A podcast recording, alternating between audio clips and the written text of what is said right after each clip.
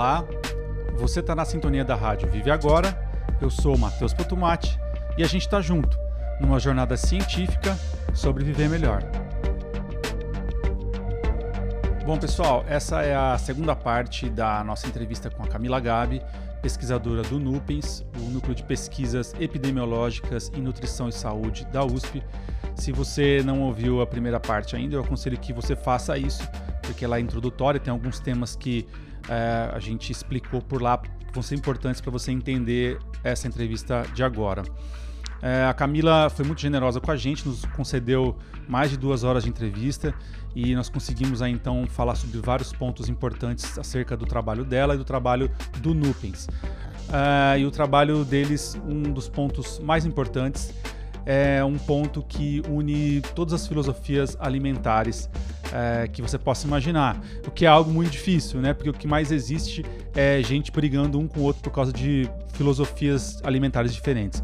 Mas enfim, você pode ser vegano, você pode ser vegetariano, você pode ser pescatariano, você pode ser paleo, você pode ser low carb, cetogênico, é, enfim, carnívoro, é, ou você pode se alimentar como a maioria dos brasileiros também, né? É, e Uh, mas se tem algo em comum que une todas essas filosofias diferentes, é, é que se você estiver olhando para um aspecto de saúde, você está buscando viver melhor, se alimentar melhor e está buscando é, entender a comida como uma forma de cura e de prevenção de doenças, o ponto que une todas as filosofias, sem sombra de dúvidas, um deles é o, o papel dos ultraprocessados, o papel nocivo dos ultraprocessados na saúde.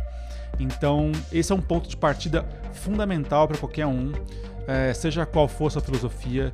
Ah, se, é, então, a gente está buscando trazer aqui com, com esse trabalho do, do, do Nupens e da Camila é, um, um conhecimento mais aprofundado sobre o papel dos ultraprocessados na saúde.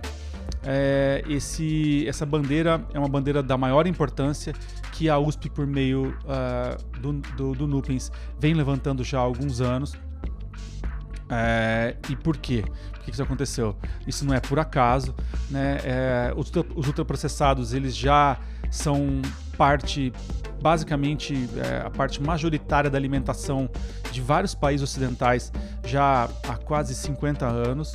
Né? Você vai pensar que as pessoas nos países europeus, americanos, comem cereal todo dia de manhã, isso é uma parte da alimentação e cereais são um alimento ultraprocessado. E, especialmente no Brasil, nas últimas duas décadas, houve uma explosão do consumo desses alimentos. Né? Isso é explicável por, é, por um motivo, né? que é realmente a mudança do, do, do, da composição socioeconômica da sociedade brasileira. Né? Você teve uma ascensão, a gente observou aí uma ascensão de milhões de pessoas para a classe média, para a sociedade de consumo, e essas pessoas começaram a comer coisas que elas não comiam antes, então é, lanches de fast food, é, alimentos prontos para comer em casa, enfim, nuggets de frango, pizza o tempo todo. Também houve uma um ingresso de, é, de muitas pessoas na, na, na, força de trabalho brasileira, pessoas que não estavam antes, né? Por exemplo, mulher, especialmente público feminino, né? Que é, muitas vezes se, se, se concentrava no serviço doméstico e é, passaram a, a, fazer parte do mercado de trabalho. Também, ao mesmo tempo, houve um aumento na remuneração das pessoas, que são todos fenômenos excelentes, né? Ótimo que as mulheres é, estejam trabalhando é, e ótimo que as pessoas estejam ganhando mais, e aí, é, mas um outro lado disso foi que se tornou mais difícil, as pessoas começaram a ter menos tempo, as famílias têm menos tempo para cozinhar, para comer junto em casa. E também é, uma coisa que era muito comum quando eu era criança, né, e hoje em dia é muito raro, ainda bem, né, mas é que é você ter alguém para cozinhar para você todo dia dentro de casa, né? Isso era super comum antes e hoje não tem mais. Então, uma pessoa que tem que trabalhar oito horas por dia, até mais, é, mesmo hoje em dia fazendo home office, é, dificilmente, às vezes não tem tempo de, de fazer é, comida e acaba recorrendo aí a alimentos prontos, a pratos prontos, congelados, fáceis de, de elaborar rapidamente. Esses alimentos industrializados, eles são, em sua grande maioria, alimentos ultraprocessados, né? e a gente explicou o que, que é isso no, na primeira parte. É, então, isso é, quer dizer que eles são práticos, né? Então, isso, isso, é talvez a única coisa boa desses alimentos. Mas existe um monte de, de elementos ruins. Ouça lá no primeiro programa que você vai entender. É, bom, então essa explosão no consumo está diretamente ligada à explosão também de, uh, de doenças crônicas no mundo e no Brasil, que hoje é a maior causa de, de mortes evitáveis no planeta. É realmente é, é um dado absurdo. Né? Se você, a gente falou no primeiro programa que 20% das mortes evitáveis no mundo são devidas exclusivamente à má alimentação. Então, é um em cada cinco mortes é um, é um número gigante de, de, mortes no mundo. Ah, então, vou, é, levantar essa, essa bandeira dos ultraprocessados, que são ah, o, o, talvez o maior culpado nessa explosão de doenças crônicas é muito importante, de mais suma importância, e por isso é muito louvável o trabalho da USP e do NUPENS de buscar, em primeiro lugar, formular o guia alimentar para a população brasileira e de fazer esse estudo que a gente comentou, gigantesco, chamado Nutrinet Brasil. A gente falou também muito no primeiro episódio sobre esse estudo, as premissas, objetivos, o que eles querem e por que você deve participar é realmente muito legal, importante, uma forma maravilhosa de entender a relação entre alimentação e saúde nos brasileiros e de monitorar a sua saúde. Bom, nessa segunda parte a gente vai entrar mais a fundo, esmiuçar mais o trabalho é, do, do Nupens no guia alimentar, o que é o guia, é, o que é os seus elementos principais constitutivos, como a classificação nova, que é uma a inteligência científica brasileira que muito bem sucedida e que é referência no mundo todo hoje. É, nós falamos também sobre conceitos, outros conceitos muito interessantes do guia, como matriz alimentar, que é muito legal. A Camila dá uma aula sobre isso, vale a pena você ouvir. É, e falamos, é, enfim, exploramos mais profundamente o guia. E depois no final também trouxe é, algumas questões para problematização é, e eu quero agradecer já a disposição da Camila para discutir esses temas, porque a gente sabe muitas vezes que, infelizmente, é, alguns cientistas profissionais em geral têm uma certa é, resistência a problematizar algumas, alguns pontos do, do, seu, do seu estudo, da sua pesquisa, né? e isso acho que empobrece a discussão. Mas eu. Por isso que é muito louvável que a Camila tenha se disposto a discutir desde o começo, ela abriu, a gente trocou muito, muito artigo científico, tem sido uma colaboração muito legal nossa. E aí a gente pôde é, aí trazer algumas questões, como essa questão que eu citei sobre a, a praticidade de você cozinhar em casa todo dia, de você é, consumir alimentos in natura numa sociedade é, super uh, uh, que o trabalho demanda cada vez mais da, do nosso tempo, né? E também outras questões, uh, pontos, por exemplo, que são escolhas metodológicas do guia, né? Que é, por exemplo, não a separar os alimentos em grupos macronutricionais, né? E, e aí também a gente estuda, discutiu um pouco as limitações desse modelo é, possíveis. Também uh, uma questão do, do, do, guia não diferenciar né, tipos de gordura e de, e de óleos. E, e, aí a gente quis colocar alguns pontos para discussão. E a Camila realmente é, deu uma aula nesse sentido também e foi, foi ah, uma conversa muito produtiva que é, me satisfez demais e eu espero que satisfaça vocês também aí.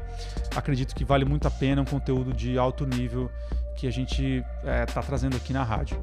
É, antes de passar para uh, para entrevista, só os recadinhos de costume. Quem ouve a gente está cansado de ouvir, mas se você está vendo a gente pela primeira vez, é, se você vê a gente pelo YouTube, eu queria te pedir para assinar o nosso canal. Uh, tá ali embaixo o botãozinho de assinar, ajuda muito a gente, uh, a gente construir esse canal tornar ele vi, talvez viável um dia pelas próprias pernas, quem sabe daqui várias gerações, mas é de pouquinho em pouquinho a gente conta com a sua ajuda lá para a gente conseguir evoluir.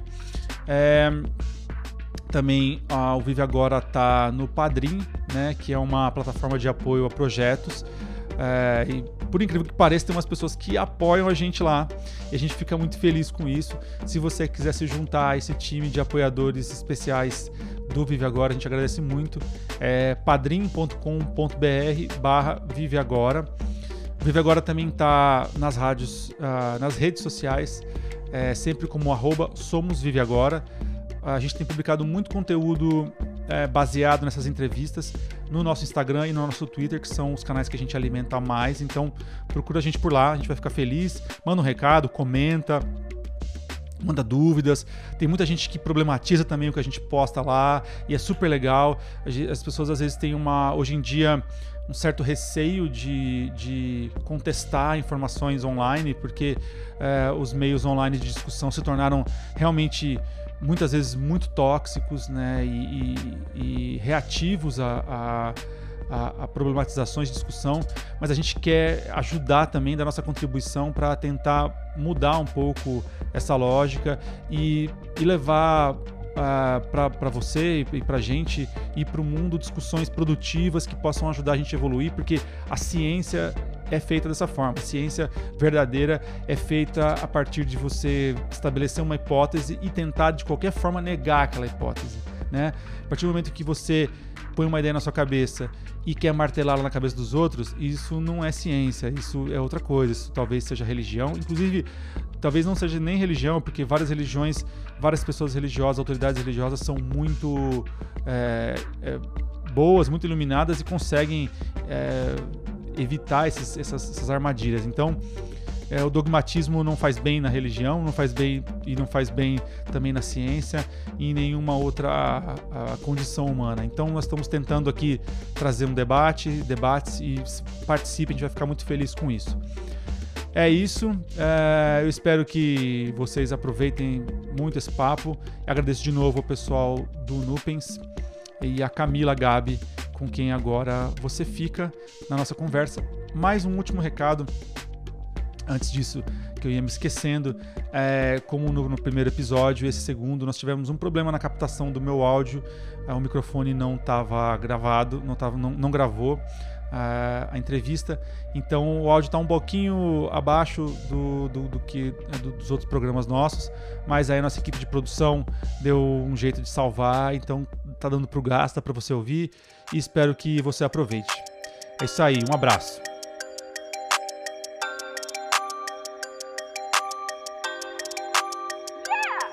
Pessoal, a gente está de volta aqui com a Camila Gabi, que é doutoranda em nutrição pela USP e pesquisadora do NUPENS, o Núcleo de Pesquisas em Nutrição da Universidade de São Paulo.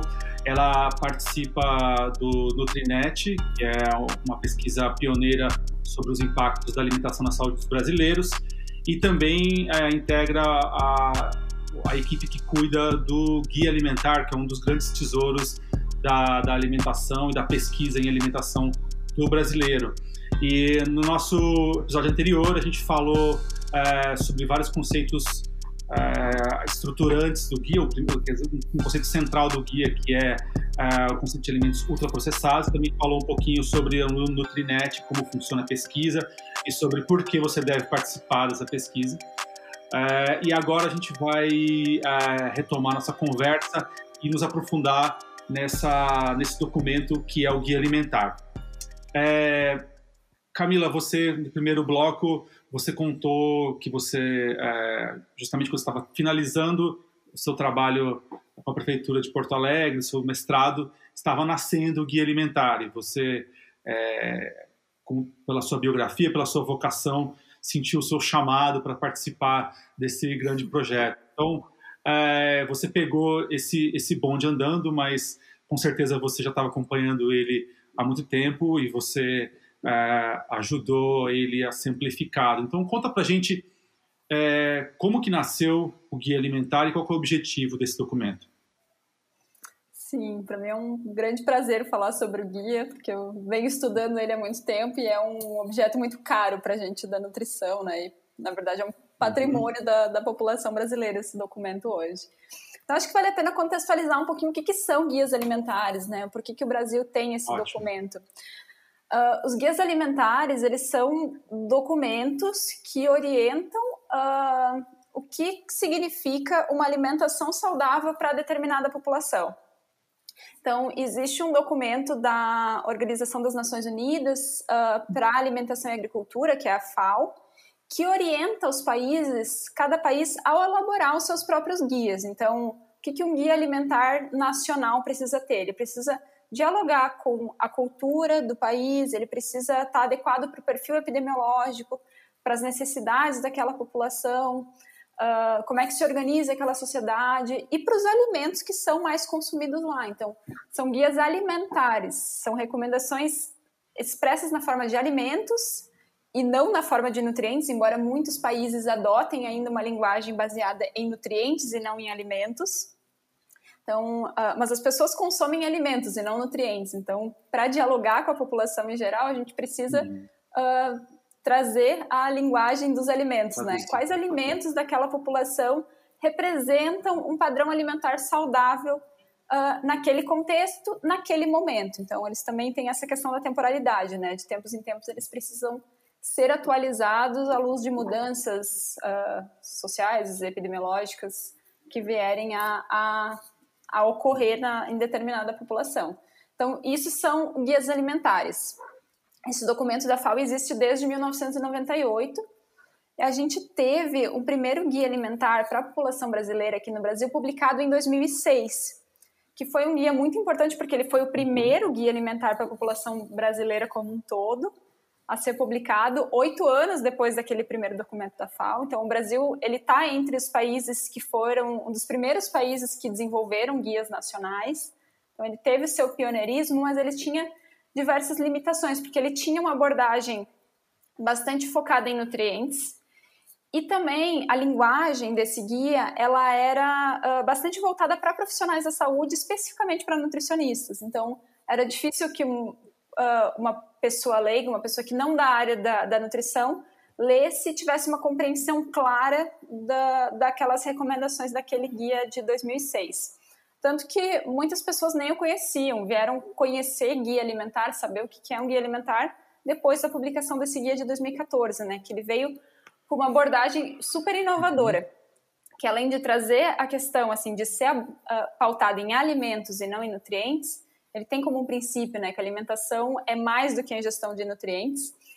Então, além de trazer essa coisa do ultraprocessamento, que, que depois eu posso explorar um pouquinho mais, assim, das recomendações em específico, né? Ele também traz que a alimentação não é só sobre escolher os alimentos para consumir, mas também uh, sobre a forma como a gente combina esses alimentos na forma de refeições e também sobre como a gente realiza essas refeições. Então, uh, sobre os modos de comer e a, a, comensalidade. Então, como é que a gente se organiza uh, para comer, se é na mesa, se é no, no uh, caminhando no transporte público. Então, tudo isso impacta uh, diretamente na promoção da saúde, né? Assim, existem modos de comer mais apropriados que estão mais associados com o prazer ao ato de, prazer relacionado ao ato de comer, com a, a, pre, a preservação da, da, cultura, com a, a, a, interação com a família, com os amigos, a interação social, né, relacionada à alimentação.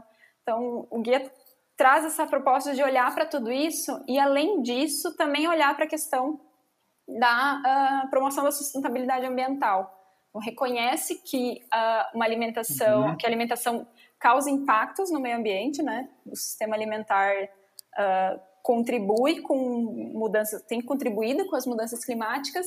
E esse guia vem com a proposta de reconhecer e de olhar para isso, de desenhar recomendações que deem conta de também uh, abordar uh, essa questão né, de, da proteção do meio ambiente.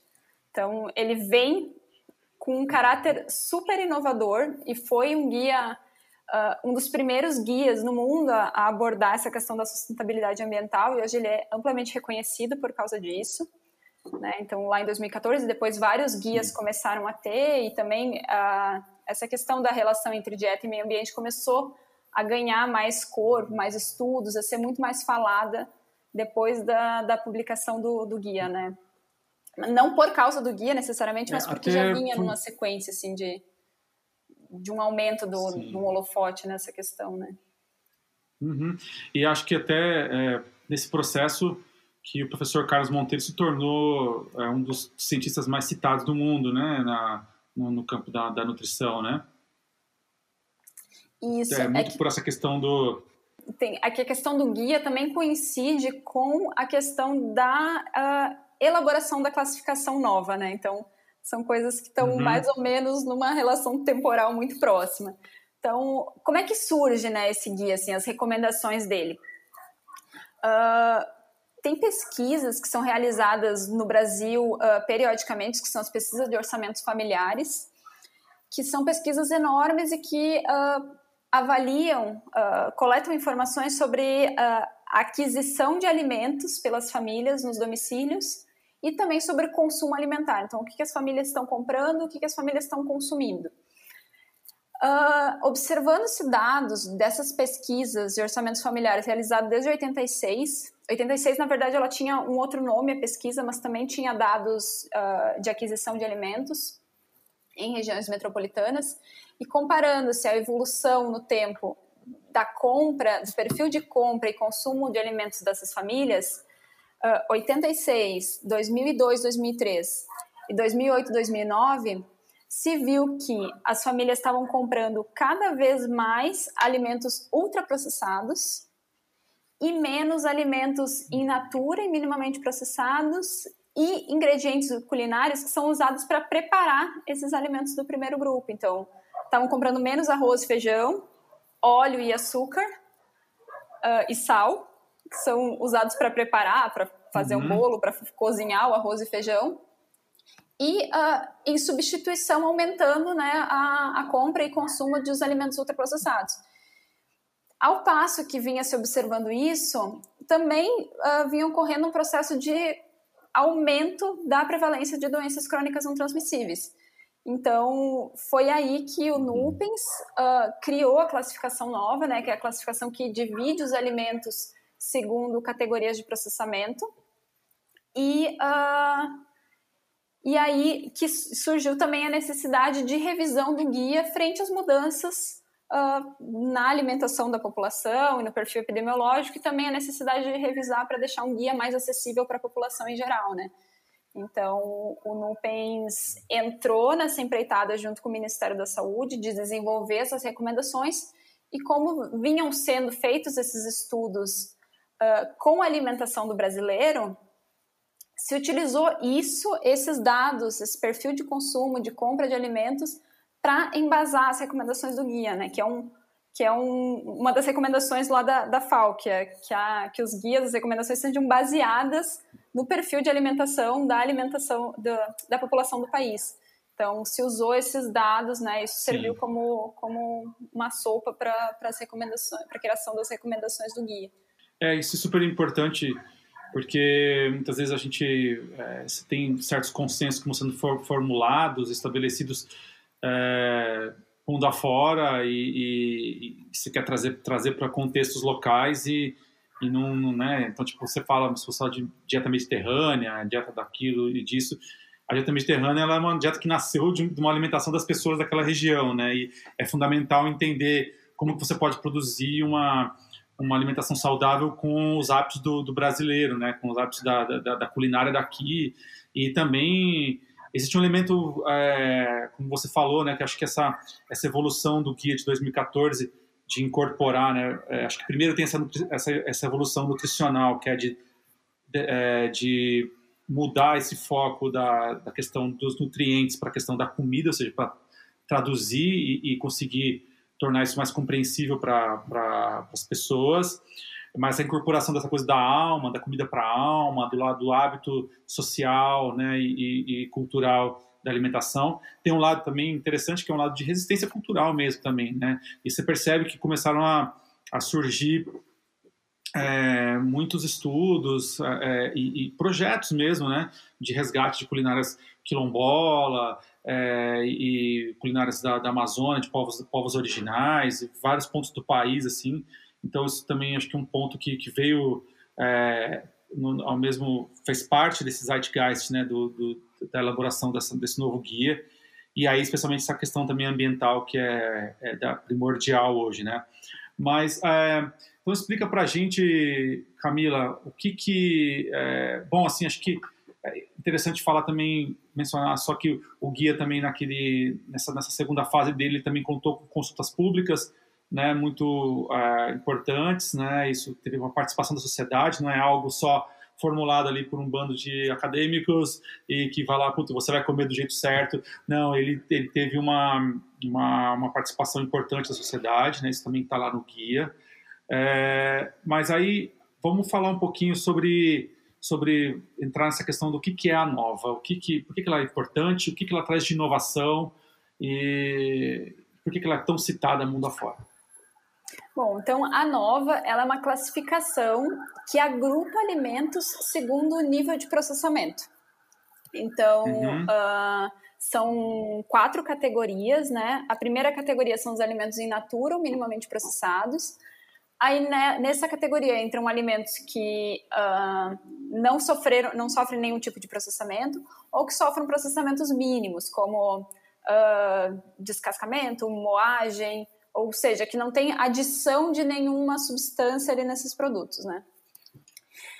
A segunda categoria são os, os ingredientes culinários que consistem em substâncias que são extraídas de alimentos e são usadas para uh, ah, preparar esses alimentos do primeiro grupo. Então, como o óleo, o sal, a própria manteiga.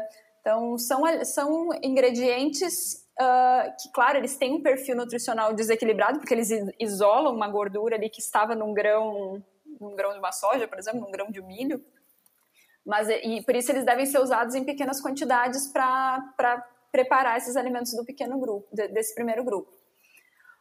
A terceira, uhum. O terceiro grupo são uh, os alimentos processados, que consistem em basicamente uma combinação dos dois primeiros. Então, é você pegar um alimento lá do primeiro grupo, um alimento in natura, e uh, adicionar de algum item desse segundo grupo, que seja o óleo, sal, o açúcar, uh, com o intuito de preservar ou de melhorar o atributo sensorial. Então, você comentou no primeiro bloco né, da, da, questão da geleia, das compotas de frutas, são exemplos de alimentos processados. Uhum. E esses três primeiros grupos, todos envolvem algum tipo de processamento de alimentos. Um queijo também seria um processado. O queijo é um queijo também, um queijo artesanal, um queijo. É. Ah, Exatamente, que, um queijo seria processado. Né, que ele é basicamente. Pega um in natura. Isso. Que é o leite, né? E aí adiciona. Você pega um in natura, um ingrediente, e ele passa por um processo de, de fermentação, né? De, de curagem e tal. Também é um processo, né? Isso, exatamente. Sim, o, mas, o queijo. É... Até os pães, assim, que não são uh, ultraprocessados, os pães uh, mais artesanais, ou pão francês ainda tem algumas padarias que fazem a versão mais uh, a versão processada, né, que é basicamente farinha, água e, e, sal, né? Então ele é um exemplo de um alimento processado também. Esses três primeiros grupos todos têm algum envolvem algum nível de processamento.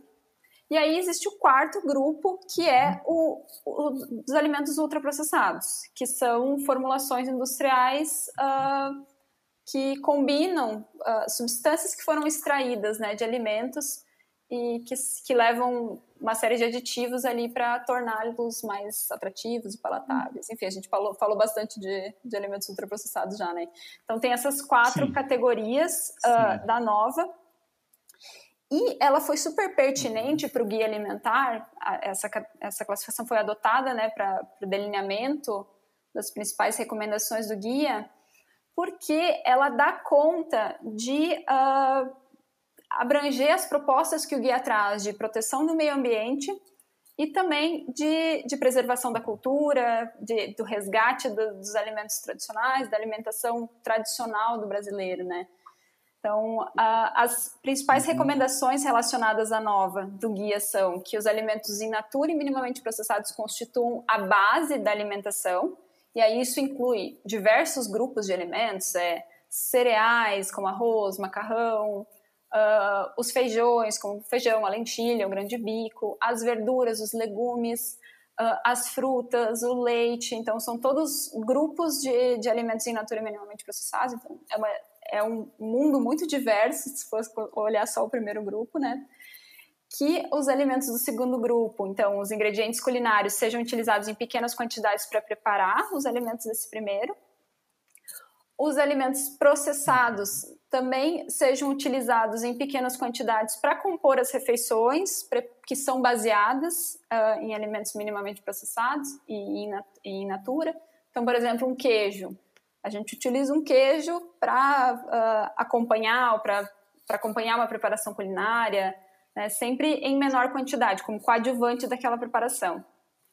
E que os alimentos ultraprocessados sejam evitados. Então, são essas as recomendações do guia uh, baseadas na nova, né? Então, lá no, no, no capítulo 2, uhum. que é sobre escolha dos alimentos. Então, aí entra em bastante detalhe, assim, de cada um desses grupos, né? Então, quem tiver interesse em conhecer mais as recomendações pode dar uma olhada nesse capítulo 2 do guia. Bacana, é, é, legal falar que o guia está disponível para ser lido, né? Pode ser baixado em vários é, links da internet, no site da, da Nutrinet. Depois a gente vai linkar no, no, no, nas nossas redes sociais, está linkado lá no Instagram, a gente vai colocar também no post no blog sobre esse, esse programa. É, legal. Uh, tem também tem algumas recomendações que é do, do guia que também estão na, na parte. O guia é bem abrangente nesse sentido também de é, falar do impacto ao meio ambiente, é, também da, da, publicidade dos alimentos, de induzir um pensamento crítico, né? E como que é, vocês viram assim desde 2014, é, você, você especialmente que teve muito ligada nessa nessa nessa ação de divulgação, né, né porque enfim um documento ele está lá, ele pode ser perfeito, é, maravilhoso. A gente tem um exemplo, né, inclusive da nossa Constituição, que é um baita documento que vem. Isso não quer dizer que ela é muito seguida o tempo inteiro, inclusive é, ultimamente não vem sido o caso. É, e o, o guia alimentar também, né? Então, eh, vocês também fizeram um esforço para popularizar isso. O que, que vocês viram de 2014 para cá de que você pode considerar assim, putz, acho que pegou, acho que a coisa andou e foi por causa do, do guia, enfim, a gente conseguiu fazer um trabalho de, de divulgação aí.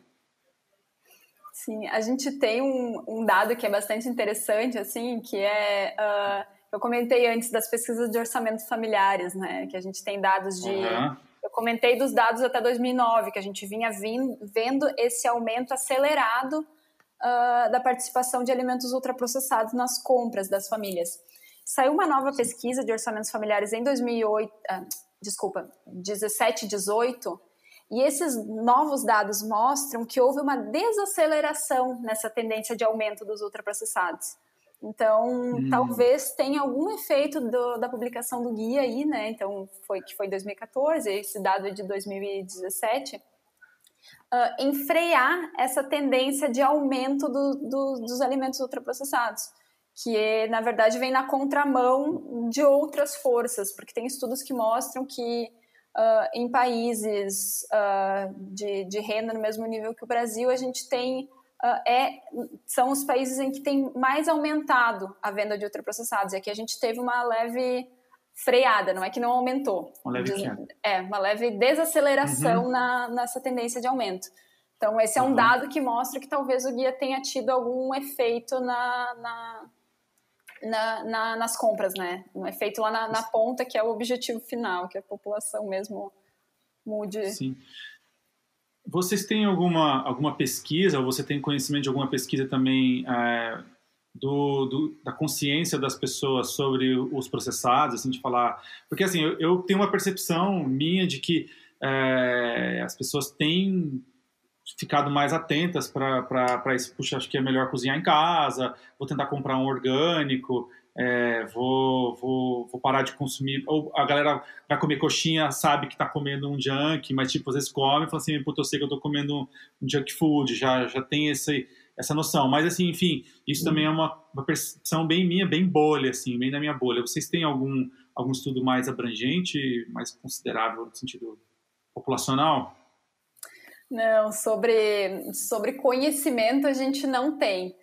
Uh, uhum eu recentemente, assim, como parte do meu doutorado, eu tenho estudado a implementação das recomendações do guia, né? Tudo que foi feito e foi feito de iniciativas do, do, do Ministério da Saúde, uh, mais especificamente da área técnica, né, de alimentação e nutrição, para implementar, implementar o guia.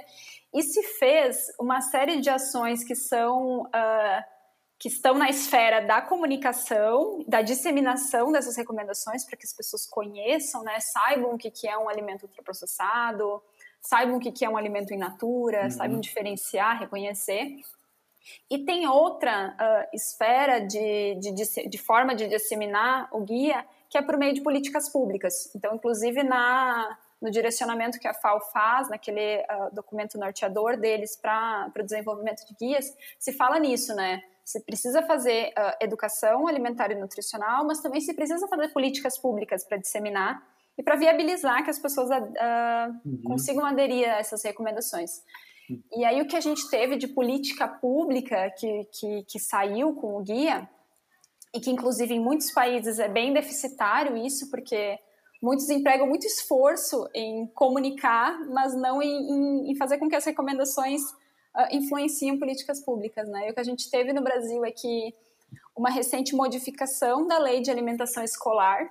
Então, como eu comentei antes, a, a lei, o Programa Nacional de Alimentação Escolar tem uma cobertura enorme, né? E que tem potencial de atingir uh, várias pessoas todos os dias, porque uh, se trata da oferta de refeições em escolas.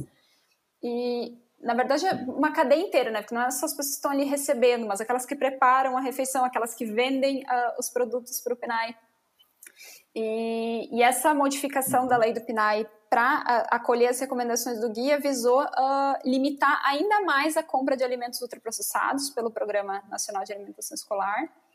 Então, essa foi uma incorporação uhum. na política que foi super importante, sim, que veio a partir das recomendações do guia e também da, uh, de pressão de, de, de, órgãos da sociedade civil ligados né, uhum. ao Programa de Alimentação Escolar e, e ao Conselho Nacional de Alimentação Escolar, da Segurança Alimentar e Nutricional também, que foi extinto, né? Agora, é, uh, e existem, existem vários, vários é, escolas municipais que adotaram a agricultura familiar como a base né, do, do, do, da formulação de refeições, né?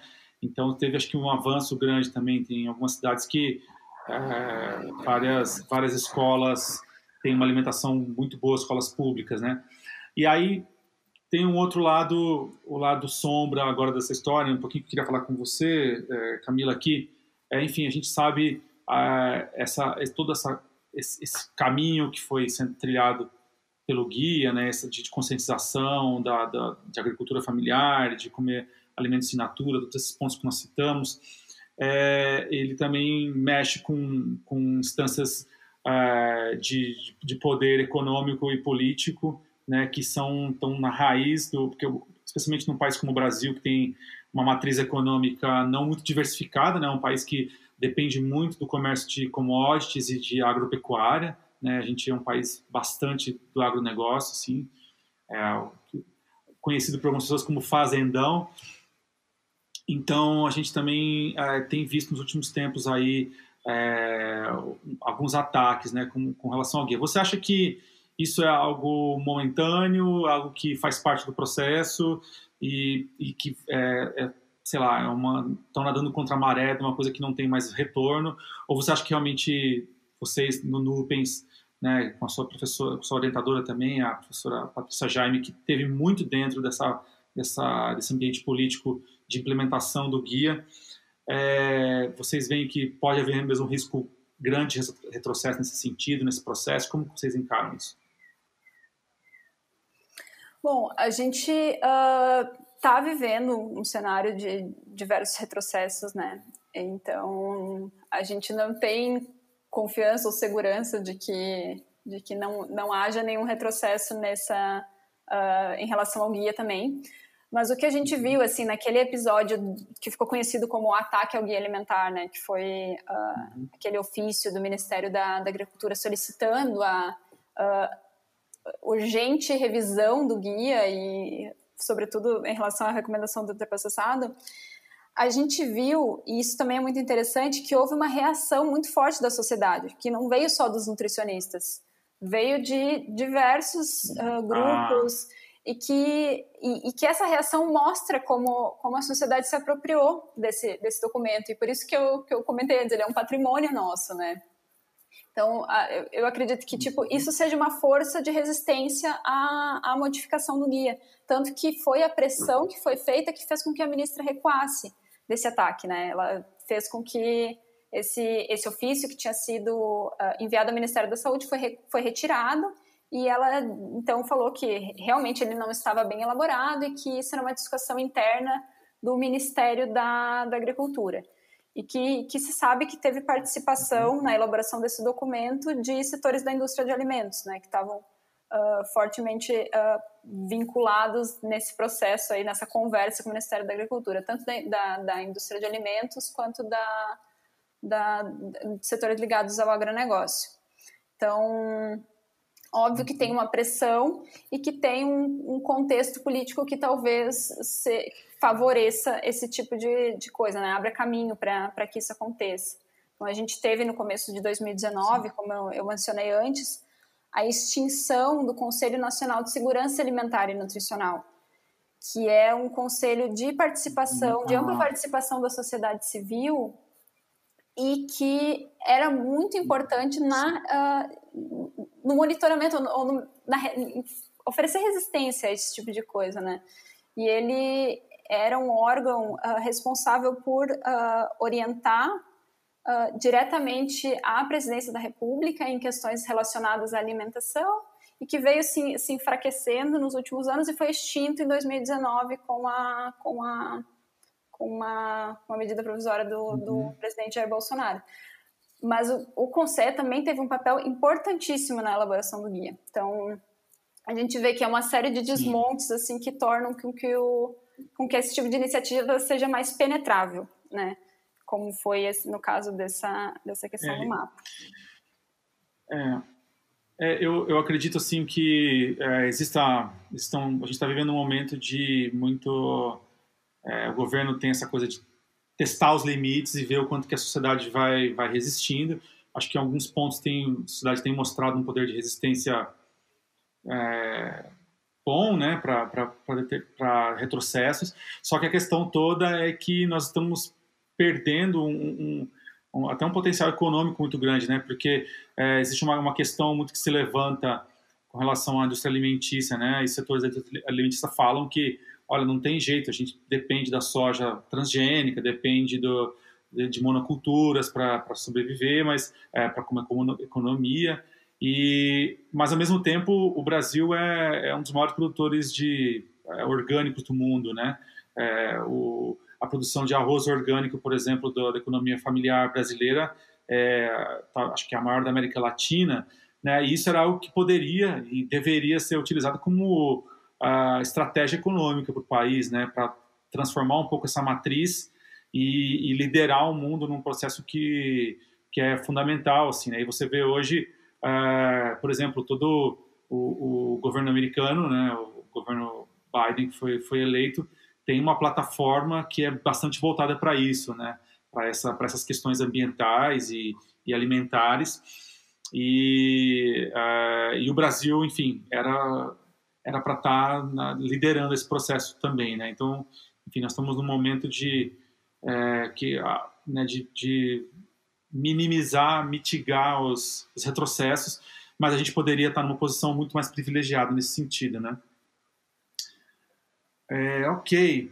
Um, você quer, a gente tem mais alguma coisa para falar do guia ou a gente pode trazer alguns pontos de discussão? Uh, vamos entrar nas nossas discussões. Camila, o que, que, você acha? Tem alguma coisa para falar? A coisa das regras de ouro, é, os princípios. Você quer falar algo sobre isso? Ou a gente já abordou? Sabe? Bom, talvez acho que eu acho que a gente já. A regra de ouro que o guia traz é, é a questão da, da, das recomendações relacionadas à nova, né? Acho que vale a pena, assim, só dar uma apanhada geral no que, que mais ele tem de Sim, recomendação, pode. né? Para além da nova, porque eu acho que eu acabei falando só disso.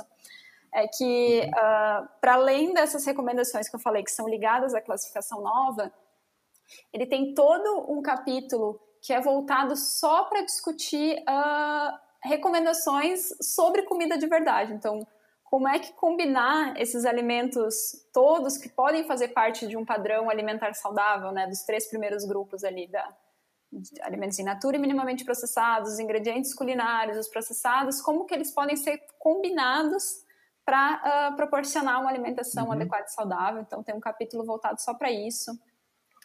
E fala de cada grupo de alimentos, uh, do, do, arroz, do, do, do, feijão, das carnes, enfim, é, né, recomendações para cada um desses grupos.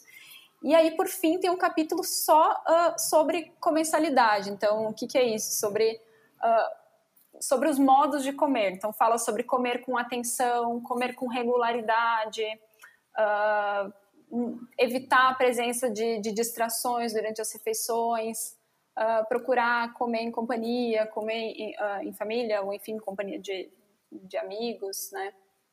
Então, tem um capítulo também só para isso. Uhum. E por fim, ele fala sobre a superação dos obstáculos para uma alimentação saudável. Então, ele reconhece que nem para todo mundo pode ser fácil aderir a essas recomendações do guia, e aí ele fala sobre como superar diversos obstáculos ali. Então, tem habilidades culinárias, tem a questão do tempo, do custo, da oferta né, de, de alimentos uhum. saudáveis uh, próximo da sua casa, do seu trabalho. E aí, dentre essas formas de, de superar, ele fala tanto iniciativas individuais, são que você pode uh, tomar algumas decisões na, na, própria, na própria vida para tentar mudar, e também da importância das políticas públicas que venham a uh, contornar, né, auxiliar as pessoas na remoção dessas barreiras. Então, por isso que para implementar o guia é tão importante o papel das políticas públicas e não só do setor saúde, né?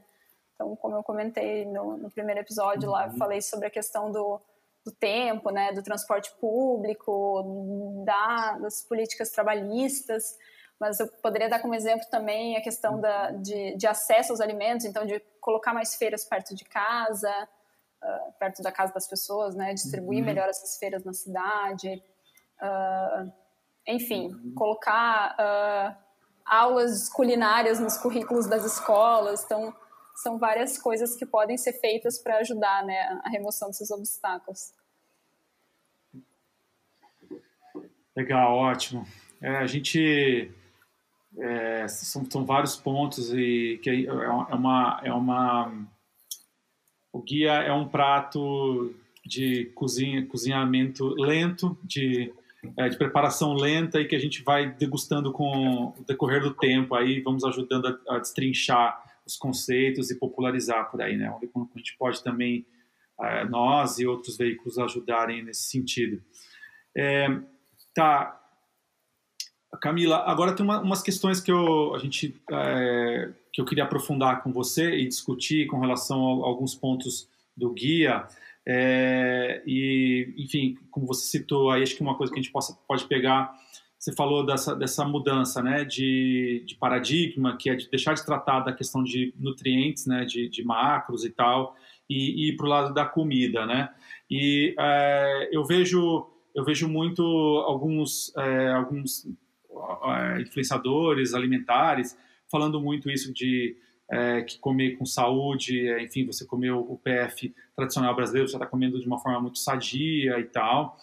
E, mas eu tenho uma, uma, uma, um pouco uma percepção de que essa, uh, o prato do brasileiro, uh, muitas vezes ele é... Eu sei que também existe uma recomendação no guia, né, de que, uh, de que se coma pouco, né, de, acho que isso também é importante, né? Mas você, quando você pensa no PF do brasileiro, você pensa, pensa muito naquele PF clássico do trabalhador braçal de obra e tal, que é aquele monte, aquela montanha de arroz com um pouquinho de macarrão, um tantinho assim de salada e um e aí frita num óleo lá X, entendeu? E então a gente sabe, enfim, que é uma dieta rica é, em, em, carboidratos refinados, por exemplo, ela, ela, são mais glicêmicos, pode induzir também a obesidade, enfim, por mais que a pessoa evite aí de comer é, ultraprocessados, se ela continuar comendo uma dieta muito alta em carboidratos, ela também vai, vai acabar desenvolvendo alguns problemas metabólicos, né?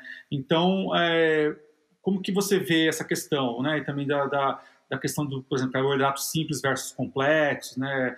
É, se você, você pega uma batata doce, uma mandioca que tem mais prebióticos e aí tem um efeito benéfico na, na microbiota boa, né? Em, é, em micro-organismos produtivos aí como a Kermansia municífila, bacteroides, os lactobacilos e outros, né? Então, são índices que são importantes para a saúde, são é, aí, auxiliadores né, do, nosso, do nosso metabolismo, do nosso organismo, mas que eles também caem quando há obesidade. Né? Então, começando a falar sobre essa questão do, dos macros aí, como que você observa isso e também até para um, um futuro do guia e numa, numa, numa comunicação é, com a sociedade nesse sentido. E também de uma leitura, se essa leitura também é correta, porque às vezes eu estou falando isso e isso é uma exceção, né? Pode ser que a maioria, o prato médio das pessoas seja mais equilibrado também nesse sentido, então... Uhum. É, como eu falei, o guia ele foi baseado né, nas recomendações do que o brasileiro come com base nessas uhum. pesquisas de orçamentos familiares, uh, principalmente na de 2008 2009, que foi a, a, que antecedeu né, a publicação do guia. E aí uh, se dividiu uh, essa alimentação do brasileiro em cinco quintos, em quintis, segundo de consumo de ultraprocessado. E se viu que as pessoas, o quinto, os 20% que consumiam menos ultraprocessado, eram aqueles que tinham melhor perfil de saúde, ou menos sobrepeso obesidade, e que uh, comiam a alimentação básica do brasileiro. Então, estava ali o arroz, o feijão, a carne. O que se viu também nisso é que, mesmo nesse quinto mais baixo, o consumo de frutas, verduras e legumes era muito baixo. Então, acho que uhum. trazendo assim essa questão que você trouxe, né? Então, o que o guia recomenda é que as pessoas voltem a comer a comida uh, tradicional, o padrão tradicional de alimentação do brasileiro, mas reconhecendo que ele não é perfeito, que existem coisas que poderiam ser melhoradas aí. E uma das coisas é uh, o maior consumo de frutas, uh, verduras e legumes, né? Então, aí, nesse capítulo que fala só sobre, sobre, sobre alimentos, e aí entra em cada grupo, até agora falando dessa questão do, do, dos carboidratos, né, dos alimentos que são mais ricos em carboidratos. Então, pensando nos cereais, que são o arroz, o macarrão, uhum. a, o milho, o que o guia traz é que uh, sejam preferidas versões integrais. Então, ele dá conta de uh, abranger uh, uma parte de, de como que a gente melhora esse padrão de alimentação básico né, que a gente tem mas uh, por outro lado foca nessa questão dos ultraprocessados porque é o maior problema que a gente tem assim então pensando né, num Sim. direcionamento de uma uhum. recomendação alimentar para a população o que, que, é mais prioritário então acho que pensando no guia é isso assim em termos de prioridade é melhor que as pessoas voltem a comer o padrão tradicional uhum. mesmo que uh, ele não seja perfeito do que migrem continuem migrando para ultraprocessado que era o que Sim. vem acontecendo né eu acho que outra coisa interessante também assim, de, de, de, pensar é que na, no campo da epidemiologia nutricional, hoje, uh, e ao longo dos anos, a gente tem visto que faz muito mais sentido a gente olhar uh, para os alimentos e não só para os nutrientes, porque esses nutrientes eles estão dentro de um alimento que é complexo e não só isso, esse alimento ele está uh, compondo um padrão alimentar que ele é consumido em combinação com outros alimentos. Então aqui a gente come arroz com feijão. Então são quase um casal assim. Em outras culturas não se come arroz com feijão, se come arroz com outros alimentos. Então cada cultura tem as suas combinações e que essas combinações também vêm de um processo evolutivo de, de otimização dessa, desse aproveitamento desses nutrientes que compõem essa refeição, né? Esse prato essa combinação arroz e feijão não é aleatória.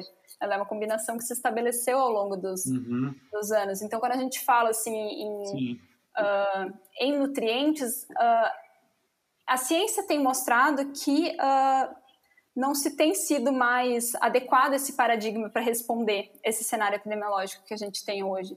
Então, a gente precisa olhar em que uhum. padrão esse alimento, em que, em que, nutri, em que alimento esse nutriente está, em que padrão ele está inserido, né? Então, mesmo o arroz. A coisa uh, da matriz, né? É, é. A coisa da matriz do alimento e da, dessas diversas matrizes alimentares combinadas para formar um prato, para formar uma refeição. Né? Então, em termos de horários que são uhum. consumidos, então, tudo isso faz parte de um padrão alimentar.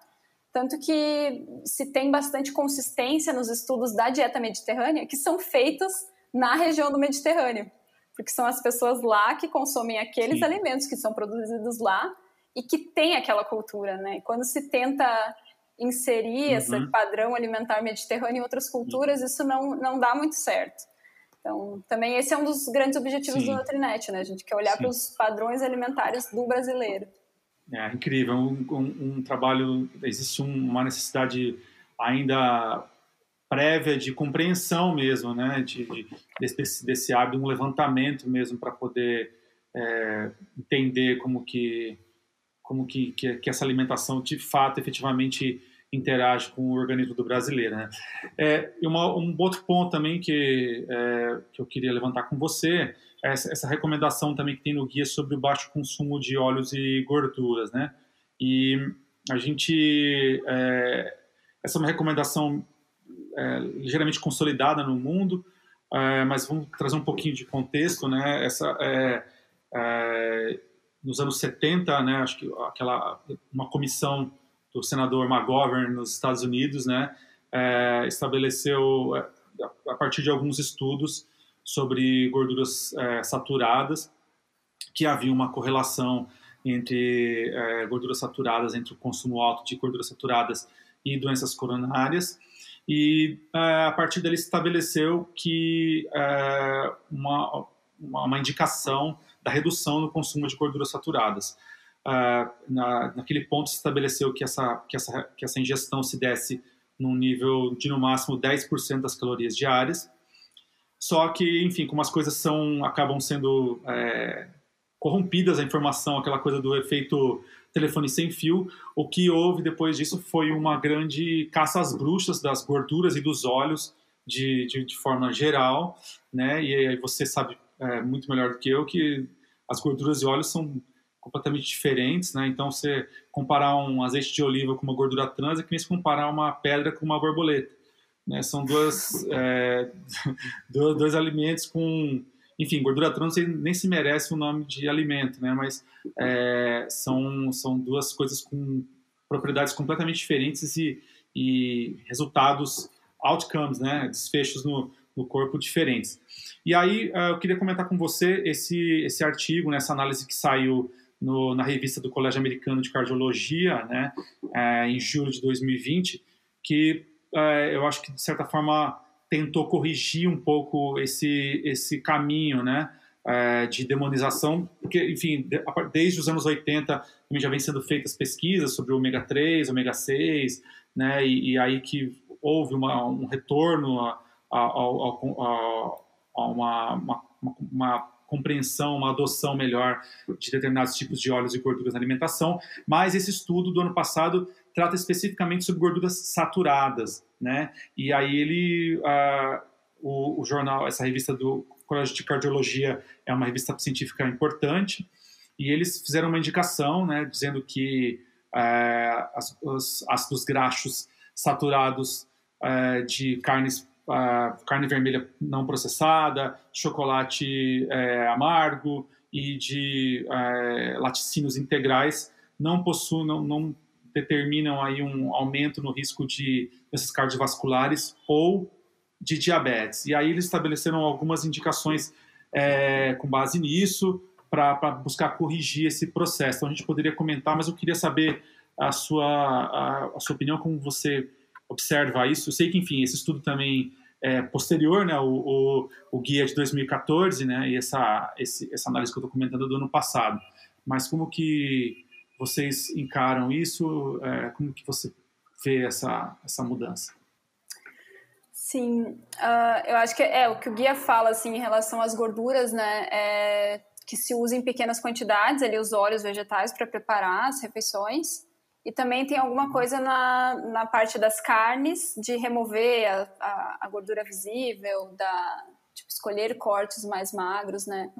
E eu acho que isso vem à, à luz dessas, dessas evidências que a gente tinha até então de, de consumo de gordura saturada. Realmente, essa, essa coisa da uhum. hipótese lipídica foi muito forte nos anos 70, ela veio sendo destruída, né? Uh, mas ainda Uhum. Ainda tem estudos, ainda tem gente se debruçando para investigar isso, mas o que eu penso é que esse, esse estudo também demonstra que uh, tudo está vinculado àquilo que eu estava falando antes, da questão do, do padrão alimentar, né? Então, de, em que padrão essa gordura uhum. saturada está uh, inserida? Essa carne que talvez tenha um, um corte uh, com maior quantidade de gordura é consumida com, uh, combinada com quais tipos de alimento? Então, talvez com uma boa quantidade de fibras alimentares, ela atenua o efeito dessa gordura, né? Então, há de se considerar em que padrões alimentares essas gorduras estão inseridas. E muito do que dessa hipótese lipídica que se veio né, na, na, década de 70, ela vem, uh, ela bebe de um paradigma que vinha sendo adotado anteriormente para as doenças uh, carenciais de, ligadas à nutrição. Então, a deficiência de determinado nutriente está ligado a determinada doença. E se adotou o mesmo paradigma, só que no, no sentido inverso. Então, o excesso de nutrientes, a gente precisa achar qual nutriente vai ser o culpado, é o que está levando às doenças uhum. crônicas, né? Então, uhum. se demonizou a gordura. Uhum. Então, ignorando, que, se ignorando na época que existe que a alimentação é muito mais complexa, né, do que só uh, um nutriente em si. Sim. Legal. Eu vou ler, eu vou ler só uns pontos aqui desse estudo é, para o pessoal que está ouvindo.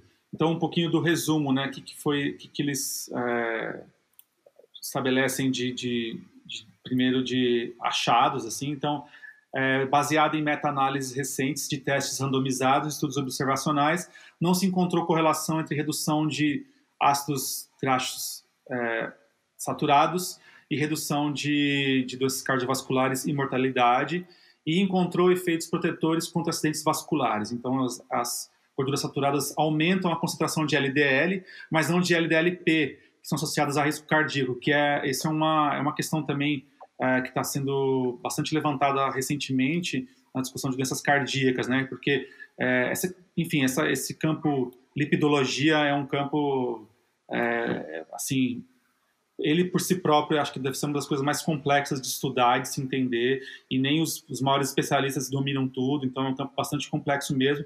Mas uma, uma questão que tem se levantado é de que é, a, o, o, marcador de LDL ele, ele não é necessariamente um preditor tão eficaz de doença de, de risco cardíaco e que o, o melhor é você entender as partículas de, é, de, de, colesterol dentro dessa lipoproteína, né? Então é o LDLP. Então, é, e aí no caso a gordura saturada, ela aumenta a concentração de LDL, mas ela não tem, não implica aumento no LDLP. Claro, considerando o que você falou também de associação, não adianta você consumir uma gordura saturada, é, sei lá, por mais que seja uma, ghee, né, que é super de pasto, super é, foda, super bem feita, ayurvédica, junto com, sei lá, com uma batata frita, então você vai, vai provavelmente impactar seu LDLP também. É, enfim, também que os benefícios da saúde não podem ser previstos sem considerar a distribuição de macronutrientes, que é o que você pontuou. E aí é, eles recomendam então que se, se aumentasse a ingestão diária para mais de 10%, considerando a interação com a matriz nutricional e especialmente o conteúdo de carboidratos. E aí então as conclusões do, é, que eles estão dando para o guia americano, né, que é, para as diretrizes americanas de saúde, que eles também têm um guia, você estava comentando comigo, não é exatamente como o nosso, mas eles têm também as diretrizes por lá. Então, primeiro, que alimentos nutricionalmente importantes podem ser ricos em gorduras saturadas, né? É, ou seja, não necessariamente um alimento que tem gordura saturada é, ele é nutricionalmente ruim, não necessariamente. Também que alertar o público de que dietas cetogênicas, não, então que são dietas de baixo carboidrato e altas em gorduras, podem aumentar desfechos metabólicos ruins em alguns indivíduos, mas também enfatizar que os efeitos do carboidrato para a saúde, como o da gordura saturada, dependem da quantidade, da qualidade da fonte, da origem, do grau de processamento e outros, né? ou seja, então também é importante prestar atenção no, no, no teor de carboidratos dos, alimentos.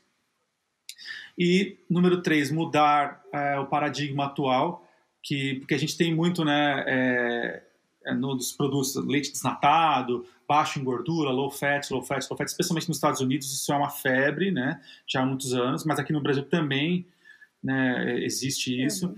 Então mudar esse paradigma que enfatiza o conteúdo de gordura saturada nos alimentos como algo central para a saúde para um outro que se concentre em alimentos tradicionais específicos e para que especialistas e o público possam identificar fontes saudáveis de gorduras saturadas. Então, para poder identificar, que acho que aí é importante, né, é, Camila, traçar essa, essa régua aí, né, de que, é, que a gordura saturada que está num, num nugget frito, num, banhado num óleo, ela vai ser muito diferente de uma, de uma saturada de um, de um, de um leite de boa qualidade, de um queijo de boa qualidade, de, um, é, de uma carne de boa qualidade, né?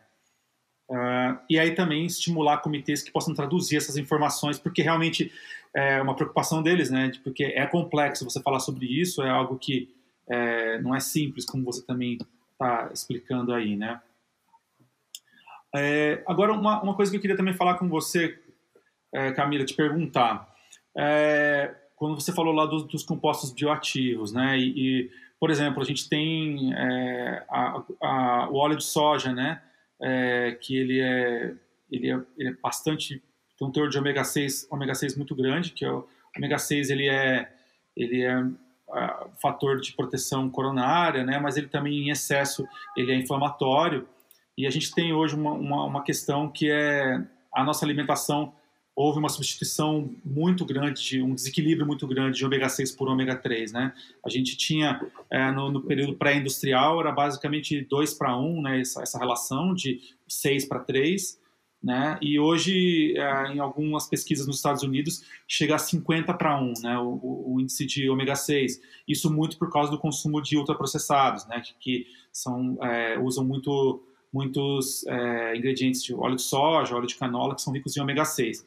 Então, é, eu queria que você, não sei se você é, tem familiaridade, se você, se você também lá no Nupes estudam essa questão, se isso é algo importante para vocês. E aí o que também o que diferencia esse ômega 6 que, que vai estar tá num processado, o que vai estar tá para você preparar seu arroz com óleo de soja e o que vai estar tá dentro de uma castanha, por exemplo, uma castanha de baru, ela tem ômega 6 também. Então, é, e o óleo de soja tem essa questão do, do guia também, que é do, do, preparo, né?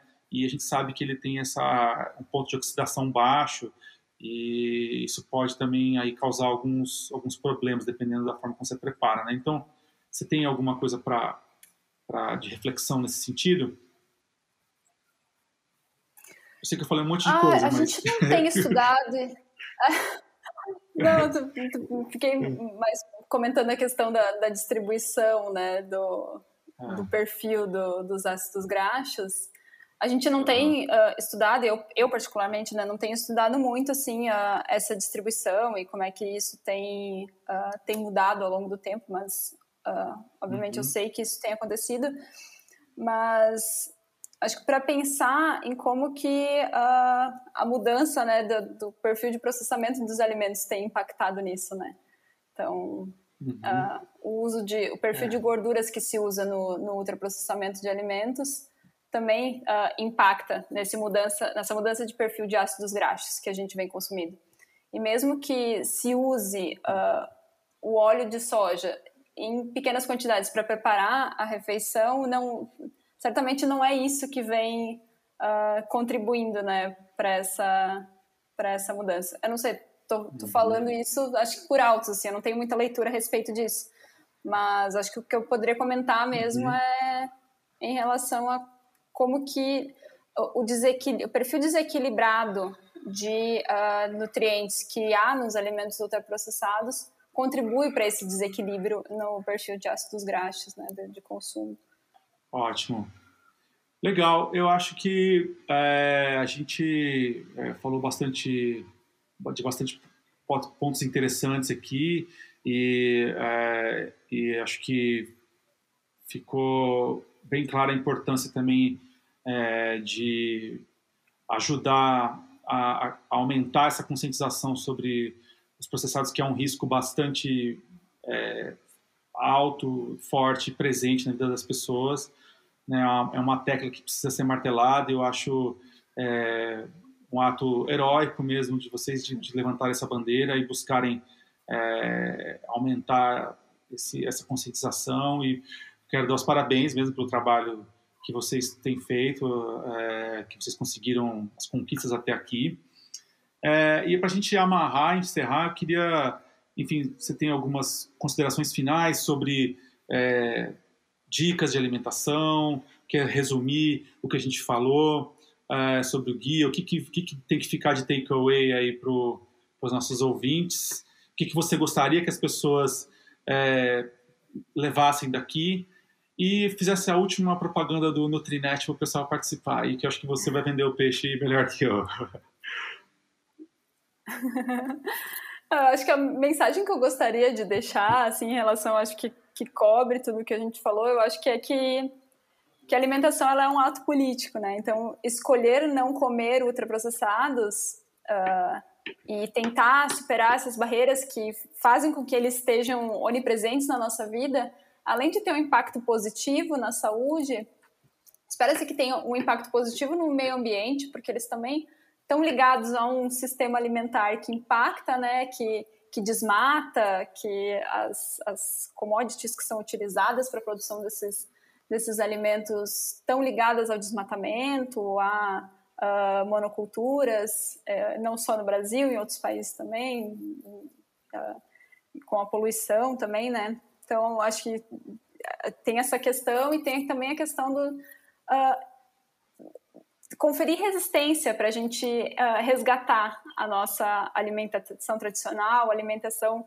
uh, verdadeira, a comida de verdade do brasileiro, né, que tem uma história tão tão bonita e tão uh, importante de ser preservado. Então, todo mundo tem aquele alimento que é o, o da infância, seus, seus momentos de família e quem tem hoje seus 20, 30 e poucos, viu o processo dos alimentos ultraprocessados irem entrando gradualmente na sua mesa. Né? Então, como é que a gente resgata essas coisas, pensando na saúde, no meio ambiente na, e na, na promoção, da, no resgate da, da, da nossa cultura, né? Então, acho que pensar nisso e também sugerir que as pessoas uh, leiam um guia, ele é super legal, ele está disponível em PDF. E por último, que participem do, da, da pesquisa Nutrinet Brasil, né? Que é um estudo uh, totalmente online. Qualquer pessoa do Brasil, uh, qualquer pessoa que resida no Brasil que tenha mais de 18 anos pode participar, é super fácil. Responder questionários que são enviados a cada três ou quatro meses. E, uhum. e a gente tá com recrutamento uh, a mil aí, tem saído na mídia muita coisa sobre o Nutrinet e também que sigam o Nutrinet nas redes sociais. A gente se comunica bastante com os, os nossos participantes, ah, com a sociedade por lá. Então, tem o Instagram, tem o, o Facebook, tem o Twitter também, mas o mais ativo mesmo é o Instagram, então tem bastante conteúdo lá. É, e assim, acho que é legal. É... Primeiro, uma coisa sobre adesão, eu quero só reforçar de novo para os homens homens já, já tá muito feio para nós na sociedade, já assim já já tá não dá mais. E os homens tá com coro baixo no Nutrinet. Cara, é, salve um pouco da sua reputação e participe do Nutrinet, especialmente os homens. É, e eu ia falar sobre as redes sociais. E assim, nem todo ah, mundo, né, sempre que a gente tem, tem tempo e disponibilidade para ler, o, o, o, apesar do que ser um documento super legal de ler, gostoso, é, ilustrativo, assim, bem, bem fácil de absorção. É, mas é um, é um, documento de umas 170 páginas, por aí, né? É, mais ou menos. Ah, 158. 158, é. Gosto que você sabe de cor, mas essa, ela é embaixadora do guia, Camila Gabi. É, e, é, mas aí o legal das redes sociais é que é, quando a pessoa não tem tempo de ler, mas as redes de vocês, né, e outros, outros é, canais de divulgação que têm atuado aí ajudam também a trazer conceitos, né, daqui, dali do guia, e a gente também, o Vive Agora também vai trazer um conteúdo especial sobre isso também, para ajudar a divulgar e divulgar esse, esse podcast também, que foi muito legal, muito bacana. Eu te agradeço, te desejo muita sorte no trabalho com, com o Nutrinet, essa jornada fantástica que vocês estão entrando aí de 10 anos, esse casamento, né, que vai ser aí, e espero, como, como todo casamento vai ter seus desafios, mas vai ter suas grandes conquistas aí. E te desejo sorte no seu doutorado também, especialmente sorte não só nos estudos e na conclusão, na parte do trabalho duro aí, mas especialmente que você depois encontre ressonância nele na sociedade, consiga encontrar, quem sabe, quando você terminar o doutorado, o ambiente esteja um pouco mais é, mais uh, propício, mais receptivo para a divulgação científica e para vocês continuarem esse trabalho tão incrível que vocês têm feito aí. Camila Gabi, obrigado pela presença e um abraço para todo mundo do Nupens e se quiser voltar, estão umas ordens aí. Se quiser falar mais alguma coisa, fique à vontade. Não, só agradecer, agradecer o convite e dizer que foi um prazer estar conversando aqui e, e obrigada pela, pela oportunidade mesmo. Legal. Tchau, tchau, pessoal. Valeu. Até a próxima. Nutrinet, Guia Alimentar. Fiquem de olho, participem, seja parte disso aí.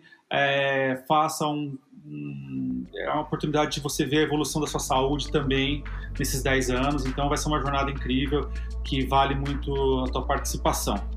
É isso aí, um abraço para todo mundo. Até a próxima.